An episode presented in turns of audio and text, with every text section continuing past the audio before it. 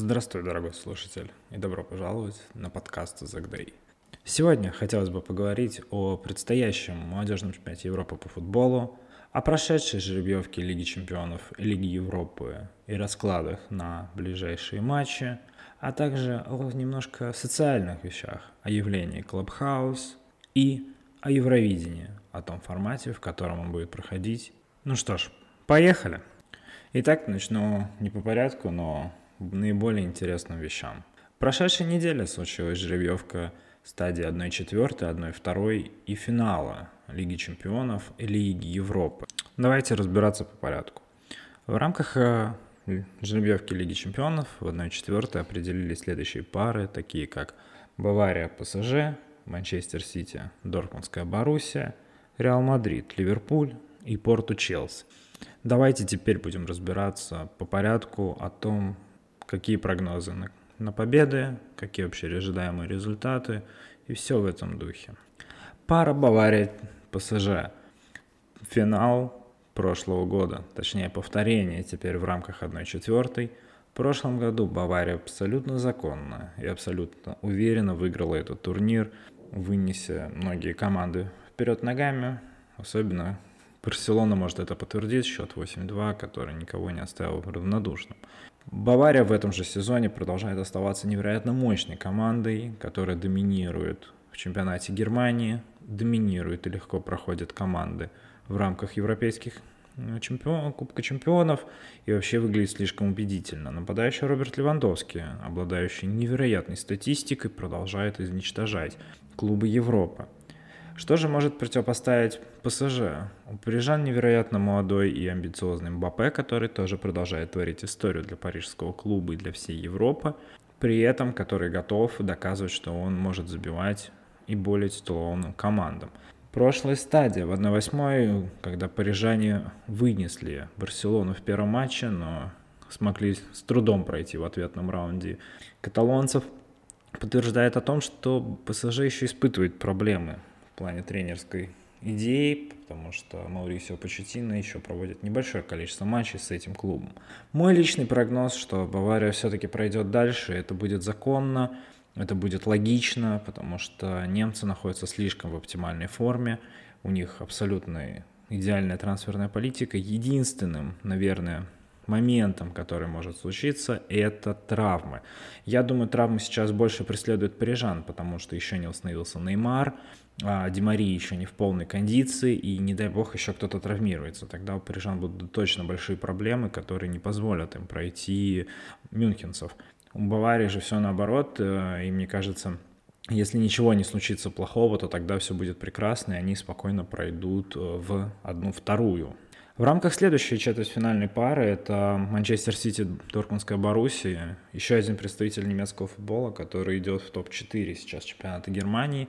Безумно молодая команда, бегущая, испытывающая проблемы с тренерским штабом, потому что много замен тренера, непонятные идеи. И мне кажется, это отдается еще для дортмундцев. Хотя Эрлинг Холланд доказывает всем и вся, что он абсолютно крутой нападающий, забивающий в каждом матче практически дублем, а то и более, э, пытается доказать, что всем, что он на данный момент лучший нападающий. Да, Роберт Левандовский, конечно, может с этим быть полностью не согласен, но Эрлинг Холланд сейчас молодая звезда и в рамках нападения э, абсолютная машина. Я считаю, что если он продолжит так в таком же духе дальше, то многие рекорды падут и в Лиге Чемпионов, и вообще в целом.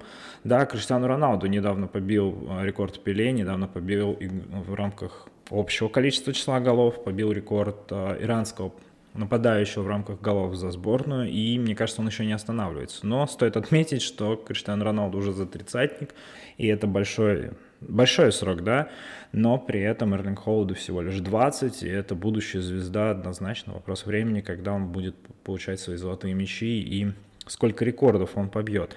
Поэтому Дортмундская Боруссия будет явно делать э, свой акцент на него. При этом помимо Холланда у них есть еще Майк Ройс, который капитан команды, который не травмирован, который готов вести за собой эту молодую боевую команду и может как капитан в действительности дать очень много.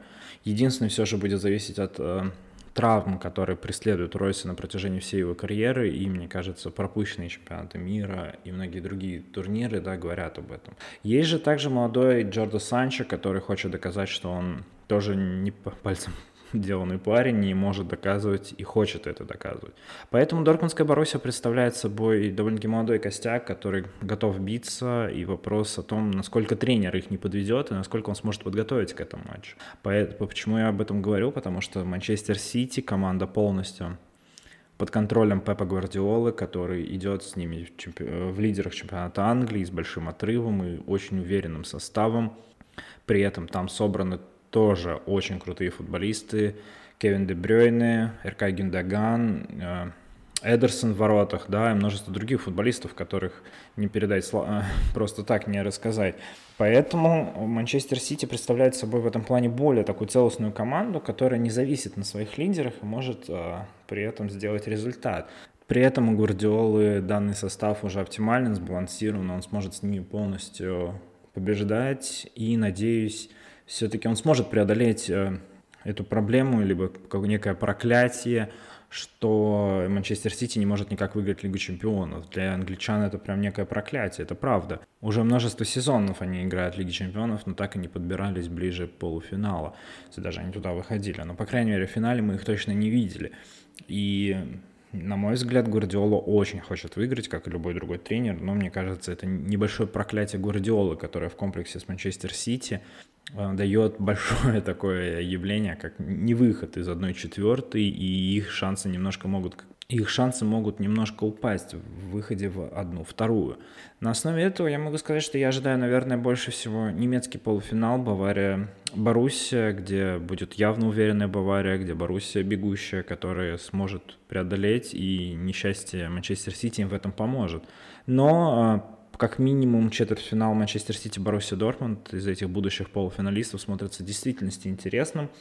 А, скорее всего, матчи будут проходить не в Англии, не в Германии, а на нейтральном поле, поэтому, несмотря на то, что пустые трибуны, не будет фактора домашнего стадиона, который, да, обычно всегда помогает многим командам, и поэтому я бы все-таки ставил на будущий немецкий полуфинал в рамках розыгрыша этой Лиги Чемпионов.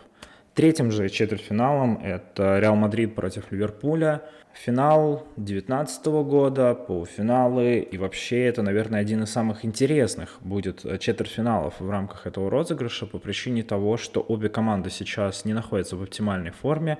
Большое количество травмированных игроков с той и другой стороны. Возможно, надо будет сейчас разбираться еще с удалением и кто пропускает ближайшие матчи, но в любом случае сойдутся все-таки два великолепных тренера – Зидин Зидан со стороны Реал Мадрида и Юрген Клоп со стороны Ливерпуля. И это будет очень интересная тренерская игра, потому что, скорее всего, она пройдет тоже не в Англии и не в Испании. Значит, это будут какие-то опять нейтральные стадионы, потому что у англичан очень какие-то сложные правила с ковидом связаны, поэтому они играют где-то на нейтральных полях. Что можно сказать в итоге в целостности про эту пару? Ливерпуль, начну с него, сейчас очень проводит плохой, э, плохую часть сезона, не весь сезон, потому что много травм, а какой-то потери игры, какое-то недопонимание между футболистами, и то, что они сейчас в середине турнирной таблицы, как раз это еще раз подчеркивает.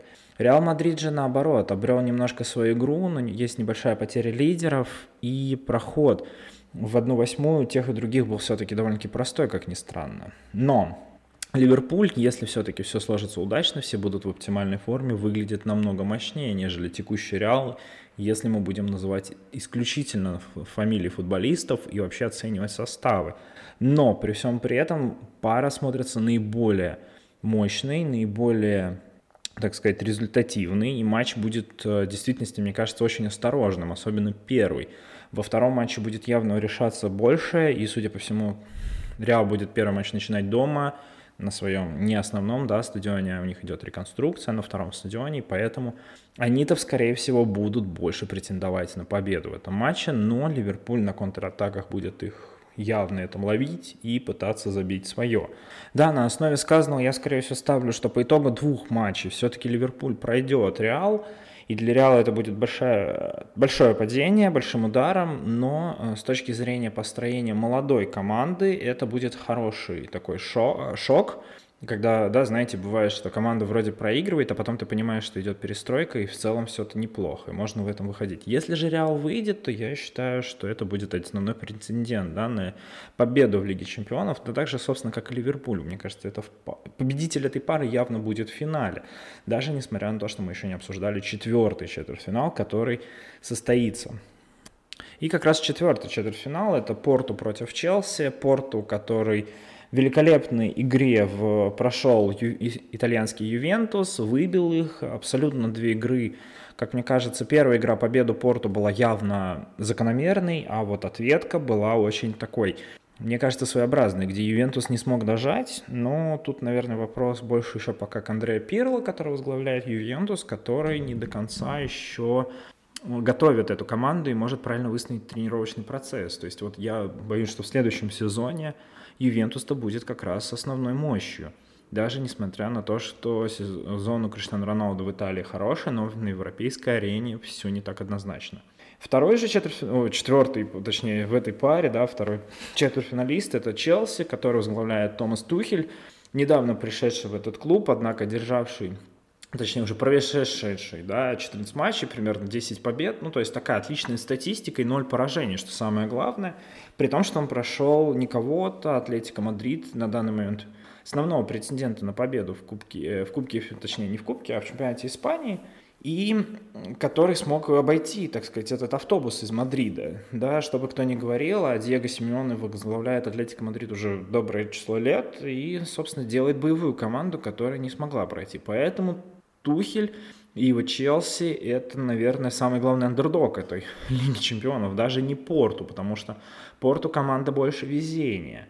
И в этом как раз и сила, мне кажется, Челси на этом плане.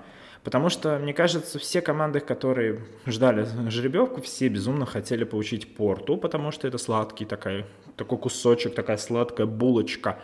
А Челси будет никому не подарком. И вот они сошлись, Порту с Челси, Последний четвертьфинал, мне кажется, не самый сильный, но при этом самый неожиданный, потому что полуфиналист будет попадать на победителя пары Реал Мадрид-Ливерпуль.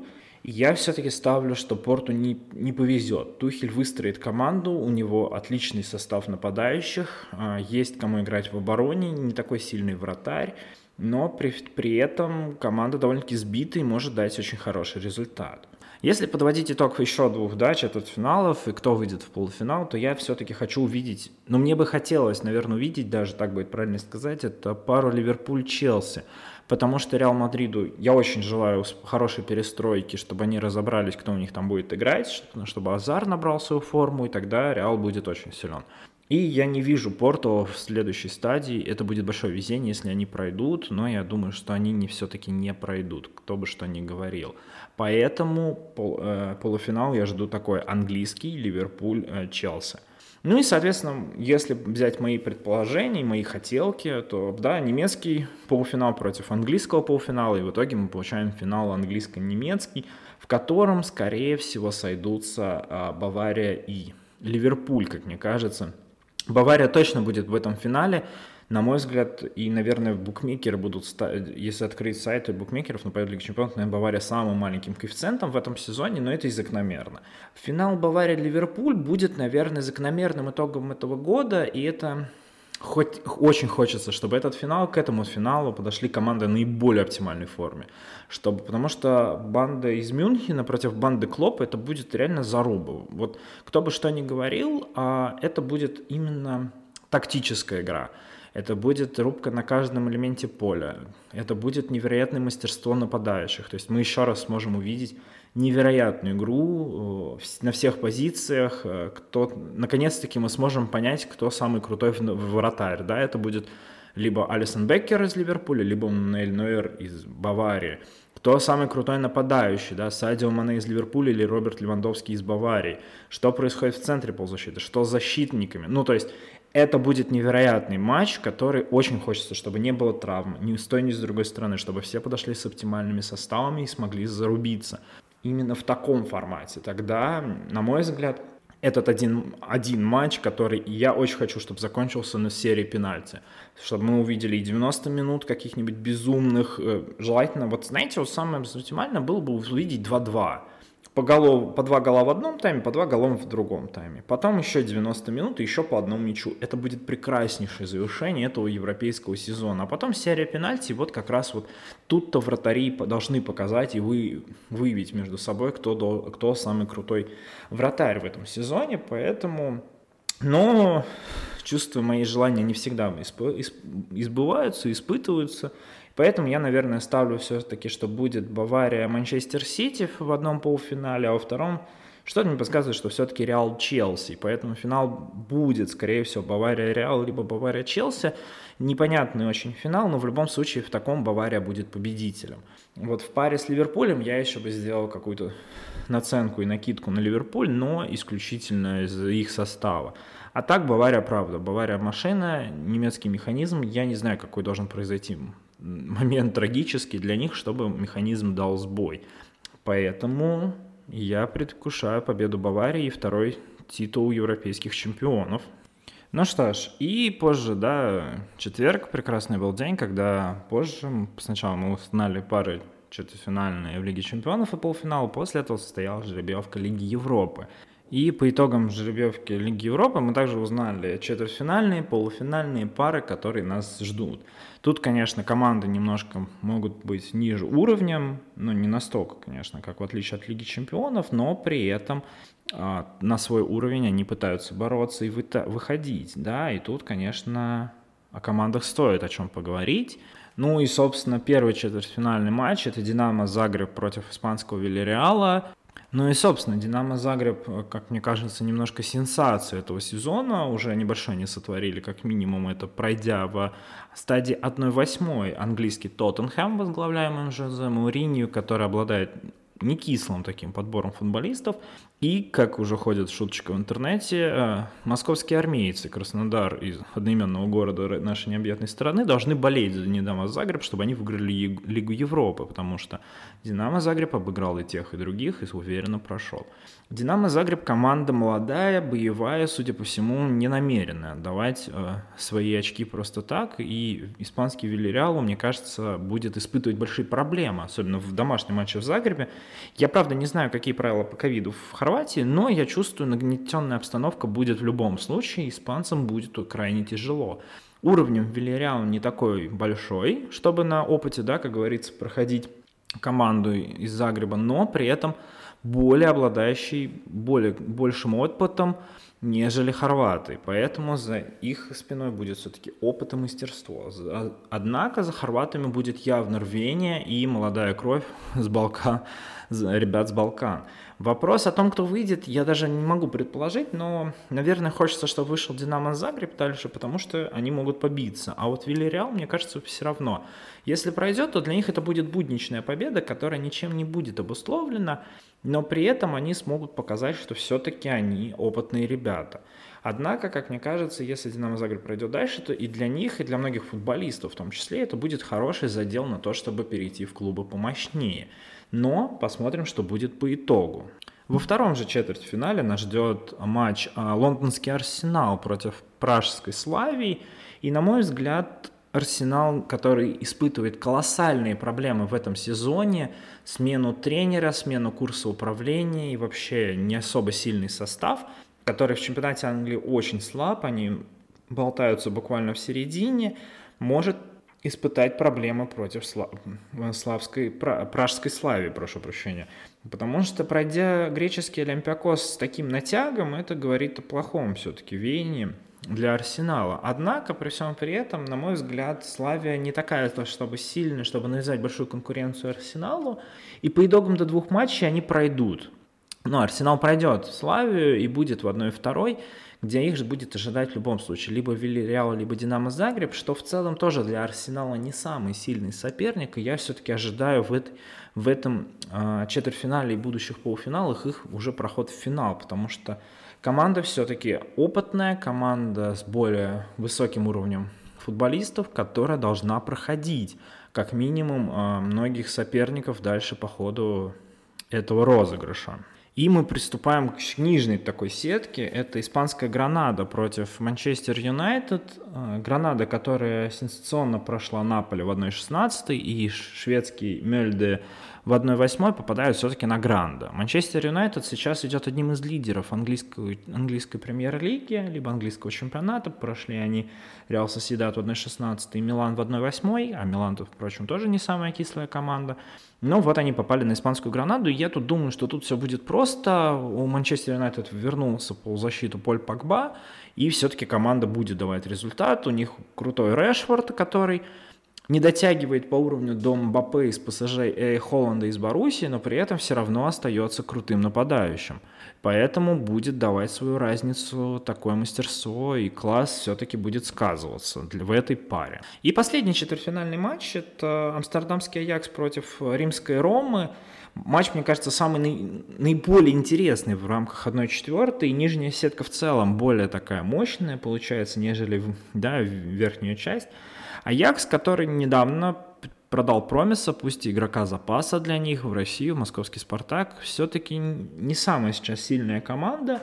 Э, и Рома это тоже как бы, да, не чемпион Испании, Италии, прошу прощения, и не может а, прям бороться сейчас за Скудетто, но игра довольно-таки равных команд, которая будет, э, так сказать, боевитой, зарубистой, вообще очень приятной для глаз болельщику, потому что команды играют в своем стиле, команды, которые хотят побеждать, которых победа в Еврокубке будет много значит для клуба и для игроков в целом, это очень большой престиж. Поэтому очень сложно сказать, да, как очень сложно сказать в матче Динамо Загреб Вильяреал, так и Аякс и Рома. Я даже, наверное, не скажу точно, но, наверное, Рома все-таки сейчас более целостна как команда – и в этом матче они, мне кажется, все-таки в двухматчевом противостоянии они пройдут Амстердамский Аякс, но это будет очень сложно, я думаю, для тех и для тех. И по итогу мы получаем примерно следующие пары полуфиналистов, которые я, как вижу, наибольшие, да, со стороны. Скорее всего, будет Вильяреал а, Арсенал первый полуфинал, и второй полуфинал Манчестер Юнайтед Рома. Если же в верхнем, в первом полуфинале или верхней сетке я жду все-таки финале а, Арсенал, потому что это сильная команда, и она выше уровнем, чем Вильяреал или Динамо Загреб, то в нижней сетке я все-таки ожидаю Манчестер Юнайтед. Команда лидер, команда Лиги Чемпионов, э, Ули Гуннар Сольскер, как главный тренер, пытается их вывести в Лигу Чемпионов. В следующем сезоне я все-таки жду больше уже Манчестер Юнайтед. Это будет хорошая команда до 1-4, до, до победы им будет сложно. Мне кажется, тут должен и тренер немножко вырасти, и игроки должны понять, что они все-таки играют в другом турнире. Поэтому в финале я жду, да, как говорил Арсенал Манчестер Юнайтед, и ставить буду на победу Манчестер Юнайтед. Как минимум, это мои личные такие преференции, и все-таки Юнайтед кажется более целостной командой сейчас, и это будет хорошая победа для них, и завоеванная путевка в Лигу э, чемпионов из Лиги Европы, потому что команде это будет позволять. И плюс одна команда там будет происходить. Поэтому полуфиналы будут и финалы будут интересны в нижней сетке, ну а финал мы будем смотреть. По итогу мы получаем очень интересный матч за Суперкубок. Я жду, что это будет Бавария-Манчестер Юнайтед, очень крутой матч. Повторение известнейшего и знаменитого финала 98 года да, в Барселоне, где Юнайтед выиграл на последних минутах, но тут, я думаю, Такого чуда, наверное, не произойдет все-таки. Поэтому Бавария выиграет Суперкубок и дальше выиграет Межконтинентальный. Снова там 6 кубков за сезон и абсолютные рекорды. Но при, при всем при этом Манчестер Юнайтед я жду уже в Лиге Чемпионов, где они будут показывать свой настоящий уровень, а не барахтаться в играх э, Лиги Европы. Что, собственно, неплохой все равно старт для многих игроков, доказать, что они не преувеличены, в действительности топового уровня футболисты. И на фоне всего этого хотелось бы подвести некий итог, что весенняя часть Лиги Чемпионов продолжает оставаться наиболее интересной для зрителя, в отличие от Лиги Европы, которая немножко теряет свой интерес, но при всем при этом со следующего сезона мы получаем третий Еврокубковый турнир, это Лига конференций, куда будут попадать и попадут большинство клубов, э, которые в низком рейтинге УЕФА. Если просто в двух словах э, об этом рейтинге, чтобы было общее понимание для тех, кто не знаком ни с каким футболом, вообще не понимает, что происходит.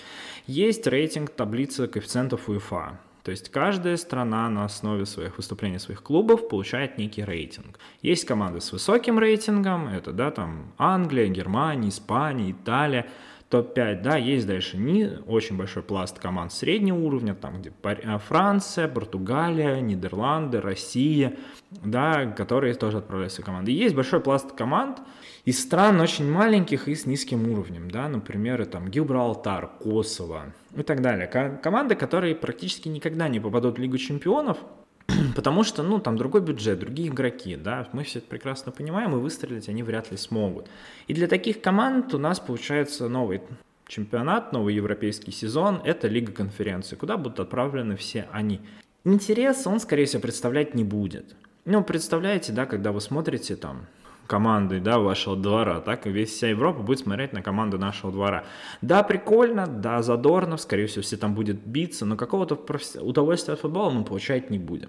Лига чемпионов в этом плане оторвется еще в космос э, с набором крутых футболистов, туда придут еще больше спонсорских контрактов, и это будет круто. Будут топовые команды, которые и так там почти собраны, но не будет каких-то залетевших случайно команд, благодаря там Э, сезону, который у них выдался, да, и будет Лига Европы для всех средневичков, которые ни туда, ни сюда, где ребята смогут себя показать хорошо и в действительности получить предложение в клубы выше. Что же касается российских команд, в этом сезоне у нас был полный провал, и о нем не хочется уже забыть, и как страшный сон, и перейти дальше, и я надеюсь, так и будет. И в следующем сезоне мы увидим две команды в Лиге Чемпионов, одну команду в Лиге Европы и две команды в Лиге Э, конференций, что, собственно, тоже для чемпионата России неплохо. Да? Будем честны, две команды в Лиге чемпионов, которые, на мой взгляд, туда не дотягивают и в групповой стадии быстренько отлетят. И то, одна команда попадет в групповую стадию, а вторая еще будет проходить квалификацию. Чую я, что в Лиге чемпионов останется только одна команда, а вторая попадет в Лигу Европы. Команды две в Лиге Европы и две в Лиге конференции – это хороший результат, и причем для Лиги конференции можно будет заработать больше очков в рейтинге, чтобы у нас было больше команд. Все-таки Россия должна быть выше этого рейтинга и по итогу получить хороший посев э, для своих клубов, и клубы должны это обеспечить. И чтобы не было больше провалов, как в этом году. Поэтому очень хочется верить, что все-таки следующий европейский сезон для наших клубов пройдет очень хорошо. Ну и на волне молодых турниров перейдем к молодым игрокам, а именно к молодежной сборной России, которая на следующей неделе начнет свое выступление на групповой стадии уже финального розыгрыша чемпионата Европы по футболу, да, возраст стандарт 21, это уже вот следующий дальше уже только основная сборная, будет правильно так сказать. Наша сборная в этом сезоне провела хорошую групповую отборочную кампанию, вышли с первого места уверенно, и те игры, которые мне удалось наблюдать за ними, показали, что сборная в действительности очень приятная. В плане самих игроков, которые очень классные и приятные для просмотра, так и их отношение к делу. Сейчас же заметна следующая тенденция, что почти вся основная сборная – это игроки основы своих клубов, которые играют, имеют регулярную да, практику выступления как в Лиге чемпионов, Лиге Европы и на уровне РПЛ. Поэтому это сборная, которая не замешана также ни в каких особых конфликтах с ребятами, которые отдаются игре полностью. Для меня же это чемпионат Европы, который я, наверное, впервые буду следить и смотреть полностью, потому что очень мне хочется болеть за эту сборную, в отличие от основной. Основная помешана в каких-то скандалах, интригах, каких-то проблемах, каком-то ужасе происходимом, поэтому мне не очень хочется все это смотреть и наблюдать, а вот молодежку я буду в действительности смотреть. Наша, группа, наша группа э, состоит из команд Дании, Франции, Исландии и России – да, естественно, очень сложно сказать что-либо, потому что абсолютно нет никакой информации о том, какие команды сильные, слабые и так далее. По составу наши неплохие. Да, будем говорить только о нашей сборной. На каждой позиции ребята молодые, ребята боевые, уже обкатанные в деле, и мяча, собственно, не боятся. Поэтому я верю, что если раз уж выходят две команды из группы, то наши и, наверное, сборная Франции будут бороться за этот выход, и наши должны доказать, что они все-таки не пальцем деланы. После этого будет уже позже плей-офф, куда выйдут многие другие команды, но вот матчи у нашей сборной будут 25, 28, 31 марта, в которых нужно будет доказывать, что они все-таки крутые ребята. При этом, на самом деле, хочется отметить, что по итогам этого чемпионата Европы наши футболисты могут получить большие контракты в различных клубах и уехать из чемпионата России. С одной стороны, я очень хочу, чтобы это случилось, потому что все-таки, наблюдая за тем, как Саша Головин, как Леша Миранчук, как Денис Черышев играют в различных европейских чемпионатах, чемпионатах ты понимаешь о том, что команды действительности европейского чемпионата хотят покупать наших игроков, и наши готовы туда уезжать. Да, нашим будет надо будет много в чем прибавить, перестроиться ментально, но это отличный вызов.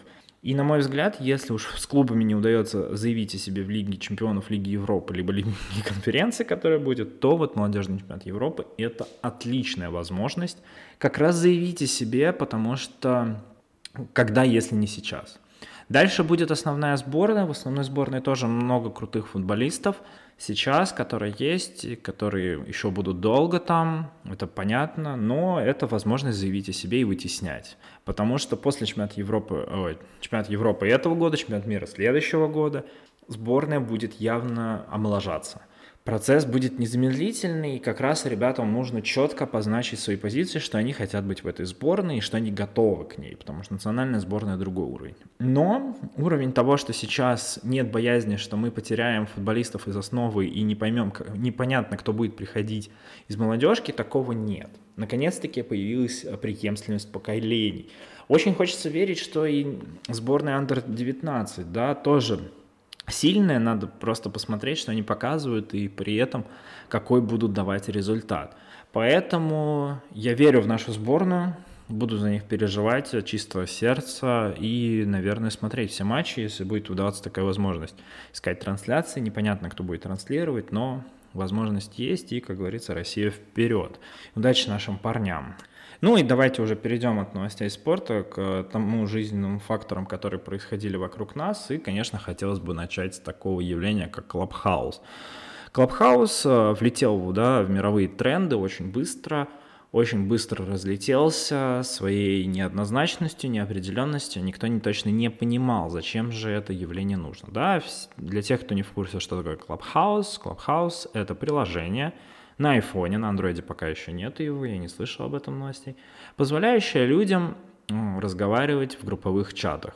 Да, мы живем в эпоху, когда социальные мессенджеры и текстовые сообщения выбили формат живого общения. А тут, получается, у нас есть возможность голосом что-то рассказать.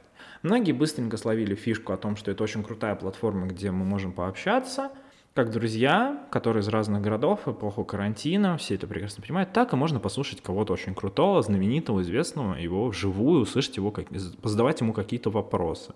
Плюс также эффект э, ведущих подкастов тоже имеет свое дело, и многие подкасты, ведущие, точнее, подкастов как раз создали свои комнаты и в них ввели периодически такие прямые эфиры.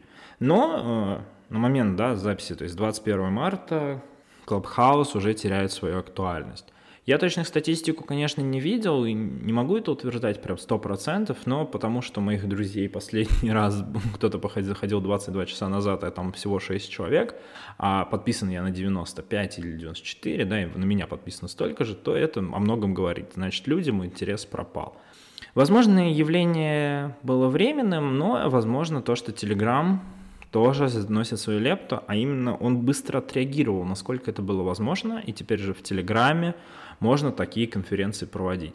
Скорее всего, это будет более удобным форматом для многих блогеров, ведущих своих каналах, потому что есть своя аудитория, есть те, кто постоянно читают, и это не важно, у тебя iOS или Android, ты просто подключаешься к этому аудиоразговору, и вы можете абсолютно общаться. Помимо всего прочего, это очень крутая штука для подкастеров в плане того, что ты можешь этот подкаст записать и выпустить дальше на носитель, ну, точнее просто загрузить его в телегу скачать из телеги и загрузить на любую платформу, куда тебе хочется. В этом плане Telegram очень правильно все сделал. Мне кажется, Павел Дуров понимает, что он все-таки создается своим продуктом и как он хочет с ним конкурировать. Поэтому мое уважение к Телеграму. И сейчас, на мой взгляд, Clubhouse полностью упадет в своем веянии и влиянии на медиапространство, и мы вернемся к старым добрым традициям. Хотя, может быть, он еще и вспыхнет, если будет какой-то апдейт, потому что, мне кажется, такие приложения без обновления жить просто так не могут. Но вопрос времени, и к концу марта мы все-таки уже то более точно поймем о том, что же все-таки был это такой Clubhouse. Это был вакуум или же это крутой продукт. Ну и еще одна такая интересная тема, которую хотелось бы затронуть, это Евровидение, которое пройдет в этом году, э, надеюсь, все-таки пройдет в Нидерландах. Да, мы все прекрасно помним, что в прошлом году э, русская группа Little Big, которая должна была представлять Россию, установила абсолютный рекорд на YouTube-канале, официальном YouTube-канале Евровидения, установив самое большое число просмотров. Причем это было сделано за очень небольшой промежуток времени. И, на мой взгляд, это число будет очень долго висеть, этот рекорд еще долго не побьют. И э, кто бы что ни говорил, но, на мой взгляд, все-таки Россия победила бы на этом Евровидении, потому что особо сильных конкурентов в тот год не было. Но карантин, закрытие границ, перенос всех сроков, перенос мероприятий, конечно, не мог не сказаться на и Евровидении тоже. Ну и понятно, что в этом году Нидерланды снова будут принимать Евровидение была организаторами принято решение да, о том, что должны быть новые участники. То есть как бы в целом могли быть участники и старые, но песни должны быть новые. Поэтому новый конкурс, в котором Little Big э, отказались, и мне кажется, они сделали очень красивую историю в плане того, что объяснив, что будут сравнивать их новую песню с их предыдущей песней «Uno», это будет не совсем правильно. Они выпустили новый трек Sex Machine, который качеством ниже, это многие отметили, но мне кажется, что они показали, что вот они бы вот с этим выступали на Евровидении, и типа это было бы плохо. Поэтому они отказались. Это было их право, они очень сильно хайпанули, мне кажется, куда еще больше, но при этом все понимают, что Евровидение такой формат а, уже не для них. Они не хотят на нем выступать, они его переросли. Поэтому в России провели новый конкурс, новый отбор, да, в котором очень все странно было и запутанно, и очень непонятно. Кто же принимал участие, как приходил поток заявок. Ну, собственно, история с Евровидением всегда очень покрытая мраком, ну, не будем вдаваться в подробности, это пусть останется на совести организаторов. Да, то, что показали в прямом эфире на, России, на, телекан- на Первом телеканале, или на телеканале Первый, кому как удобно, было три исполнителя, был дуэт две Маши, да, вот это с песней Басая, который у них был хитом, они выпустили новую, да. Ну и вторым участником это была группа TR Meds, да, если я ничего не правильно произношу наименование, с ее лидером, фронтменом Антоном Беляевым, участником и финалистом, если не ошибаюсь, проекта «Голос» одного из первых сезонов, который сейчас ведет на Яндекс э, музыке программу Lab с Антоном Беляевым, выпускает очень классные треки. Те, кто не слышал, послушайте э, моей, по моей рекомендации, можно так это сказать, выпуск с Валерием Сюткиным – с скриптонитом, очень крутой выпуск, и, наверное, еще выпуск с Леонидом Агутиным. Ну, то есть они прям делают очень качественные каверы, и кавер даже с нойзом, вот, я выпуск не смотрел, но кавер с нойзом про Voyager, это одна из первых композиций, выпущенных вообще в Яндекс Музыке, это очень круто. Моя личная, мое личное пожелание о том, чтобы все-таки исполнители после него выпускали эти треки, потому что они очень классно звучат, и он придает им новое звучание. Отвлеклись. Он выпустил свою песню, и также третьей исполнительницей была Манижа, девушка, феминистка, представительница ООН от России. Ну, короче, такая активная, позитивная девушка, которая умеет делать качественную музыку. Про всех троих надо, да, правильно сказать, что у всех получилось, все умеют делать качественную музыку, но получилось как-то очень странно, если честно, в плане того, что две Маши выпустили хорошую попсовую песенку на английском и испанских языках. Звучит она прекрасно. Я уверен, что в скором времени, если она уже не появилась на радиоэфирах, то появится точно, потому что песня хорошая. Она не заедающая, но очень приятная. Антон Беляев выпустил хорошую композицию, которой готовится клип. Она абсолютно не, еврови... не формат Евровидения, но она хорошая, годная композиция, которую приятно слушать просто так. И Манижа, которая в действительности умеет делать качественную музыку – качественные текста, умеет зачитывать рэп, сделала свою композицию. И она победила. И она словила войну, волну хейта. Это надо отдать должное по причине того, что люди ждали музыку, люди ждут песню. Потому что, как минимум, на всех Евровидениях все ждали, ну, чего-то хорошего. Да, и если мы пройдем со временем э, историю всех выступлений на Евровидении, все приезжали с какой-то хорошей песней. Ну, кроме «Приходите с мама», господи, за что ее отправили. У всех была какая-то композиция. Рок, поп, попса, да, какая-то лирическая композиция. Но было очень приятно. А дальше мы все всегда смотрели, победят, не победят. Вот так же и здесь. А, две есть композиции хорошие, мелодичные песни, пусть и попсовые Маши, и не попсовую Беляева, и есть Манижи, который с треком «Русская женщина» ее то ли рассказала, то ли прочитала, непонятно. Ну, то есть, а, и она словила волну хейта. Может быть оправдано, может быть нет. Но, на мой взгляд, еще раз повторюсь, все-таки это должна быть песня. Песня, состоящая из музыки и из слов. Желательно в рифму.